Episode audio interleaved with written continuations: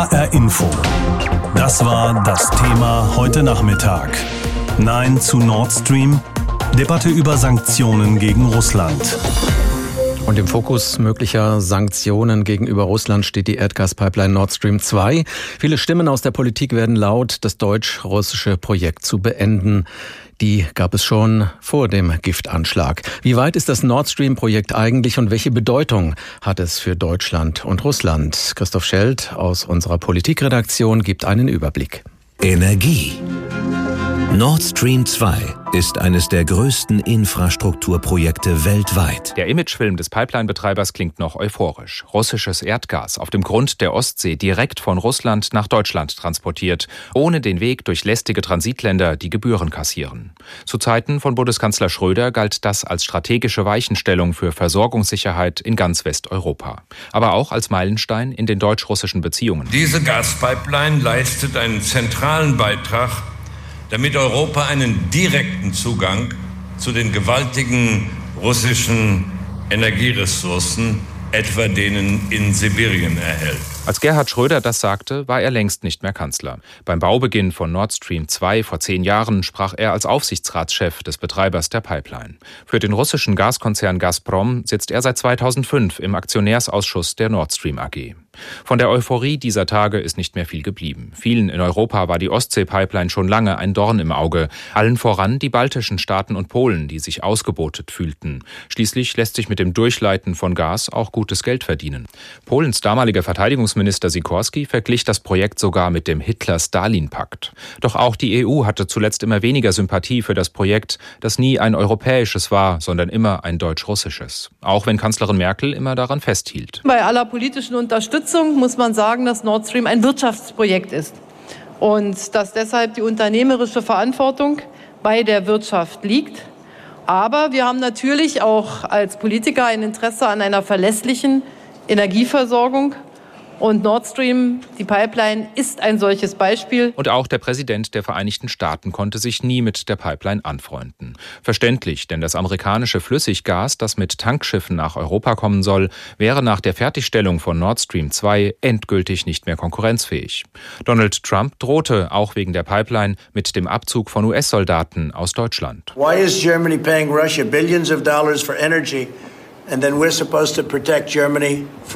Warum zahlt Deutschland Milliarden Dollar an Russland für Energie und dann sollen wir Deutschland vor Russland schützen? Vergangenen Dezember setzte Trump erste Sanktionen gegen am Projekt beteiligte Unternehmen in Kraft. Seitdem Baustopp. Das russische Verlegeschiff, die Akademik Chersky, liegt im Hafen von Mukran auf Rügen dem Hafen dem US-Senatoren mit Vernichtung drohten. Jetzt, nach dem Anschlag auf Alexei Nawalny, ist auch von Sanktionen gegen Russland die Rede. Norbert Röttgen von der CDU, der Vorsitzende des Auswärtigen Ausschusses im Bundestag, formuliert das in der ARD so. Da muss alles auf den Prüfstand. Ich finde zum Beispiel, wenn es jetzt zur Vollendung des Gasprojektes Nord Stream 2 käme, dann wäre das die maximale Bestätigung und Ermunterung für Wladimir Putin, mit genau dieser Politik fortzusetzen, weil er wird ja dafür sogar noch belohnt. Auch die Grünen fordern den Abbruch des deutsch-russischen Pipeline-Projekts. FDP-Vize Wolfgang Kubicki hält hingegen nichts von einem sofortigen Baustopp. Die Kanzlerin hält sich bei dem Thema bisher bedeckt. Aus gutem Grund. Im Deutschen Bundestag ist Angela Merkel die direkt gewählte Abgeordnete im Wahlkreis 15, Vorpommern, Rügen. Da, wo die Pipeline ihr Ende finden soll. Und ein weiteres Terminal verspricht Jobs und Wirtschaftskraft in einer strukturschwachen Region. Zu deutlich sind die Parallelen zu anderen Mordanschlägen dieser Art, hinter denen jeweils russische Geheimdienste vermutet werden. Und die Stimmen werden immer lauter, die deutliche Reaktionen, sogar Sanktionen gegenüber Moskau fordern. Etwas anders sieht das Wolfgang Kubicki, stellvertretender FDP-Chef und Bundestagsvizepräsident. Er stellt Sanktionen gegen Russland in Frage. Ich habe vorhin mit ihm gesprochen und ihn gefragt, warum er vor einem schnellen Baustopp der deutsch-russischen Erdgasleitung Nord Stream 2 warnt. Ja, zunächst stelle ich Sanktionen nicht in Frage, sondern ich teile die Auffassung der Bundeskanzlerin, äh, die eine Aufforderung an die russische Regierung gerichtet hat, den Sachverhalt aufzuklären, die Verantwortlichen herauszufinden und gegebenenfalls zu bestrafen. Und es macht ja keinen Sinn, wenn man Aufklärung verlangt und auch ein Zeitlimit setzt, äh, von vornherein äh, auf Sanktionen abzustellen. Im Übrigen würde ich ein Infrastrukturprojekt mit einer Lebensdauer von 30 bis 35 Jahren nicht von solchen Dingen abhängig machen, denn wir wissen nicht, was in ein, drei, vier, fünf oder acht Jahren in Russland der Fall sein wird. Wenn wir keine ordentliche Auskunft von der russischen Regierung bekommen, wenn, wie gesagt, wieder nur abwiegelnd mit uns korrespondiert wird, dann muss es mehr geben als Sanktionen. Dann wird eine Eiszeit ausbrechen zwischen Deutschland und Russland. Denn dann sind unsere bisherigen russischen Gesprächspartner keine weiteren Gesprächspartner mehr. Da sind Christian Lindner und ich uns völlig einig. Es kann am Ende also stehen Sanktionen, wobei dann eine intelligentere Sanktion wäre, auf den russischen Gasimport zu verzichten, denn das trifft Russland wesentlich härter als der Nichtweiterbau der Nord Stream 2 Röhren. Also eigentlich befürworten Sie auch Sanktionen, aber nur wenn feststeht, dass wirklich der russische Staatspräsident und die Regierung mitverantwortlich sind für das Attentat auf den Kreml-Kritiker. Worauf wollen Sie warten? Auf ein öffentliches Geständnis von Wladimir Putin? Das müssen Sie zunächst die Frau Bundeskanzlerin oder Herrn Söder fragen, die ihrerseits ja auch äh, deutlich gemacht haben, wir können keine Aufforderung an die russische Regierung richten, aufzuklären, wenn wir gleichzeitig erklären, wir wissen schon, was dabei rauskommt. Wenn wir feststellen, in einer Woche oder in 14 Tagen, dass es keinerlei Bemühungen gibt, der russischen Staatsmacht an der Aufklärung des Sachverhalts mitzuwirken und mögliche Straftäter äh, dieses Verbrechens an Herrn Nawalny dingfest zu machen, dann in der Tat muss es andere Reaktionen geben. Aber man beginnt nicht mit Sanktionen, parallel zu der Aufforderung, den Sachverhalt aufzuklären und Verantwortliche zu finden. Mal anders gefragt, halten Sie es denn wirklich für möglich, dass in Russland des Jahres 2020 ein Giftanschlag mit einem chemischen Nervenkampfstoff aus einem Geheimlabor auf den prominentesten Oppositionspolitiker geplant wird, ohne dass Wladimir Putin etwas davon weiß? Wenn die Tatsache so feststehen würde, wie Sie sie beschreiben, dann macht die Aufforderung der Bundeskanzlerin keinen Sinn. Dann müssen Sie die Bundeskanzlerin fragen, warum sie jetzt Herrn Putin und andere auffordert, in dem Aufklärung des Sachverhalts mitzuwirken. Ich weiß es genauso wenig wie Sie. Ich will mich an Spekulationen auch nicht beteiligen. Ich sage nur, es muss im russischen Interesse liegen, gerade weil ein besseres Verhältnis zur Europäischen Union zu Deutschland ja gesucht oder aufrechterhalten werden soll. Es muss im russischen Interesse liegen, hier zu dokumentieren, dass man definitiv an der Aufklärung mitwirken will. Ich habe mich deshalb auch an meinen russischen Amtskollegen, den Vizepräsidenten der Staatsdume, Herrn Schukow, gewandt und ihn darauf hingewiesen, dass die Beziehungen, die wir haben, auf Eis gelegt werden, wenn der Eindruck bei uns entstehen sollte, hier werden Nebelkerzen geworfen oder hier gibt es keine wirkliche Aufklärung. Kanzlerin Merkel hat ungewohnt deutliche Worte gefunden, im Fall Nawalny und die russische Regierung eindringlich zur Aufklärung dieses Falles aufgefordert. Warum glauben Sie, hat für die Kanzlerin dieser Fall offenbar das Fass zum Überlaufen gebracht und nicht einer der zahlreichen Anschläge vorher? Der Tiergartenmord zum Beispiel ist ja immerhin sogar in Deutschland passiert. Was ist jetzt anders? Ja, auch diese Frage müssen Sie der Kanzlerin stellen, nicht mir. Aber ich glaube, dass die persönliche Betroffenheit bei ihr relativ groß ist, auch weil sie Herrn Nawalny persönlich kennengelernt hat. Zunächst einmal freue ich mich ja darüber, dass Herr Nawalny in Deutschland sich befindet und hier in der Charité behandelt werden kann und nicht in Russland festgehalten wird oder festgesetzt wird, weil ich der Vermutung nahe äh, bin, dass die Versorgung in Omsk nicht ganz so optimal ist wie die Versorgung in der Charité. Aber noch einmal, wir haben ein Zeitfenster von wenigen Wochen, in dem klar sein muss, dass der Kreml, dass die, die Regierung, dass äh, der Staatspräsident sich um die Aufklärung des Sachverhalts ernsthaft bemüht. Sollte dieser Eindruck täuschen und wir feststellen, hier wird keine Aufklärung vorgenommen, dann in der Tat muss man über ernsthafte Sanktionen reden, aber nicht vorher. Wie wahrscheinlich ist es, dass in Russland ein Giftanschlag auf einen prominenten Oppositionspolitiker verübt wird, ohne dass Kreml-Chef Putin Bescheid weiß? Darüber habe ich mit Wolfgang Kubicki gesprochen. Er ist stellvertretender FDP-Vorsitzender und Bundestagsvizepräsident. Der Fall Nawalny wirft für die Bundesregierung unangenehme Fragen auf. Welche Konsequenzen hat der Mordanschlag auf den russischen Oppositionspolitiker, der offensichtlich mit einem Nervenkampfstoff vergiftet worden ist? Die Bundesregierung will mit Europäischer Union und NATO darüber beraten, ob sich eine einheitliche Position gegenüber Russland finden lässt. Auch das deutsch-russische Verhältnis steht mal wieder auf dem Prüfstand. Ist die deutsche Russland-Politik gescheitert? Eine Analyse von Kai Küstner.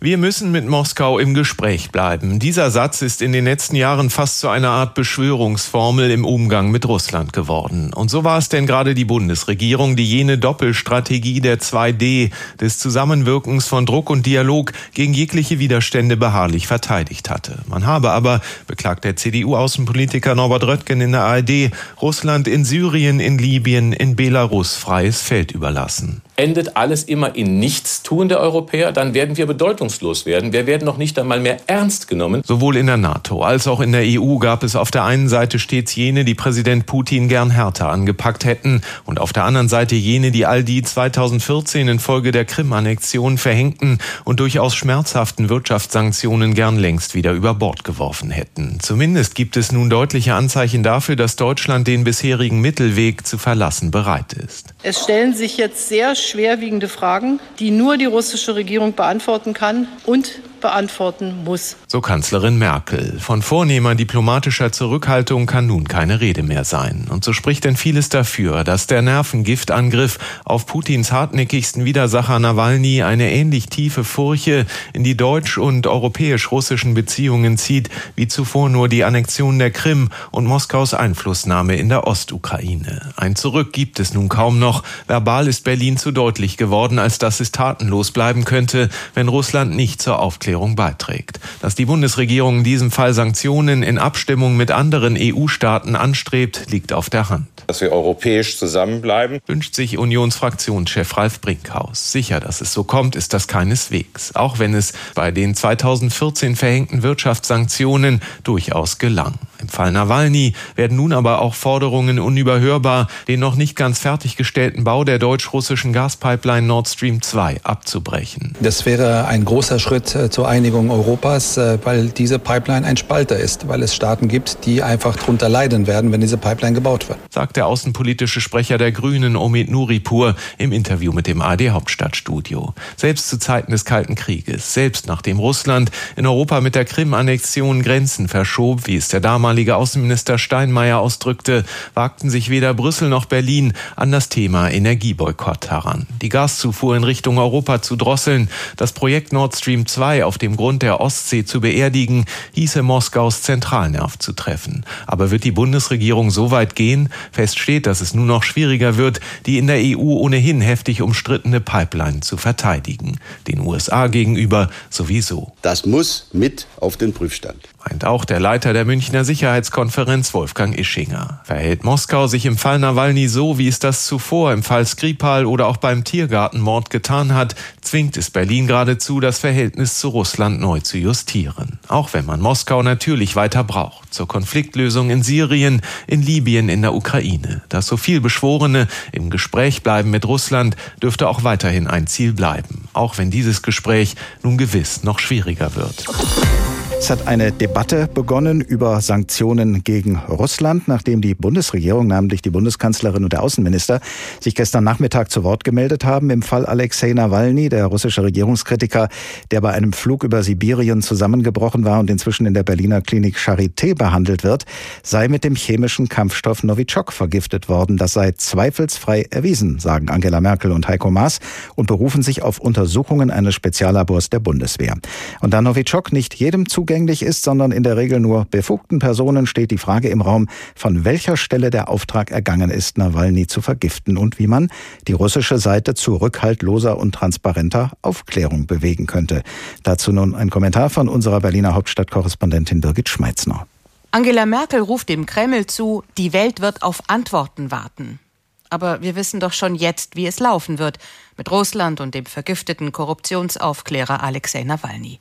Erst wird es keine Antworten geben, dann Ausflüchte, dann immer neue Versionen und Nebelkerzen, bis keiner mehr irgendwas zu wissen glaubt und so viel Zeit vergangen ist, dass die Frage nach der Verantwortung im Regal verstaubt. Nach dem Motto lässt sich eh nicht klären und schon gar nicht beweisen. Derweil geht Moskau zurück zum Tagesgeschäft. Fakten schaffen im Krieg in Syrien, im Krieg im Osten der Ukraine. Die kaum verhohlene Botschaft an uns, bleibt uns ja vom Leibe mit euren Grundwerten und Grundrechten. Sie spielen keine Rolle. Wir nehmen uns das Recht des Stärkeren. An uns kommt niemand vorbei. Und wenn unsere Regimekritiker vergiftet werden oder sterben, was geht's euch an? Und eines stimmt, Russland ist unter Wladimir Putin wieder aufgestiegen zu einem geostrategischen Akteur. Wenn schon nicht geliebt in der Welt, dann doch wenigstens gefürchtet. Die paar mahnenden Worte, die paar Sanktionen sind da längst eingepreist. Reden wird nicht helfen. Gerade in der Linkspartei und in der SPD ist das noch nicht angekommen. Da sind viele vom Irrglauben beseelt, dass der vielbeschworene Gesprächsfaden irgendwas bringt, vielleicht sogar die gute alte Ostpolitik von Willy Brandt wieder auferstehen lässt. Wer so denkt, der verschließt seine Augen vor einer ganz einfachen Wahrheit. Miteinander reden, vermitteln, sich abstimmen wollen, das wird im Kreml als Schwäche belächelt, sogar verachtet. Unser Umgang mit Russland muss anders werden. Reden ja, aber nicht allein, um geredet zu haben. Gespräche auch abbrechen, wenn der andere erkennbar kein Interesse an einem Ergebnis hat. Die eigenen Werte nicht zur Debatte stellen. Mit den anderen EU-Staaten dafür sorgen, dass Europa selbstbewusster agiert, eine echte und durchsetzungsfähige Sicherheitspolitik entwickelt. Und ja, aus deutscher Sicht muss man auch Nord Stream 2 nochmal ganz grundsätzlich in Frage stellen. Diese Pipeline ist eine Abhängigkeit, die uns der frühere Bundeskanzler und heutige russische Gaslobbyist Gerhard Schröder aufgebürdet hat, gegen den Widerstand unserer europäischen Partner. Nord Stream 2 nicht zu vollenden, das wäre ein echter Hebel. HR Info. Das Thema. Wer es hört, hat mehr zu sagen.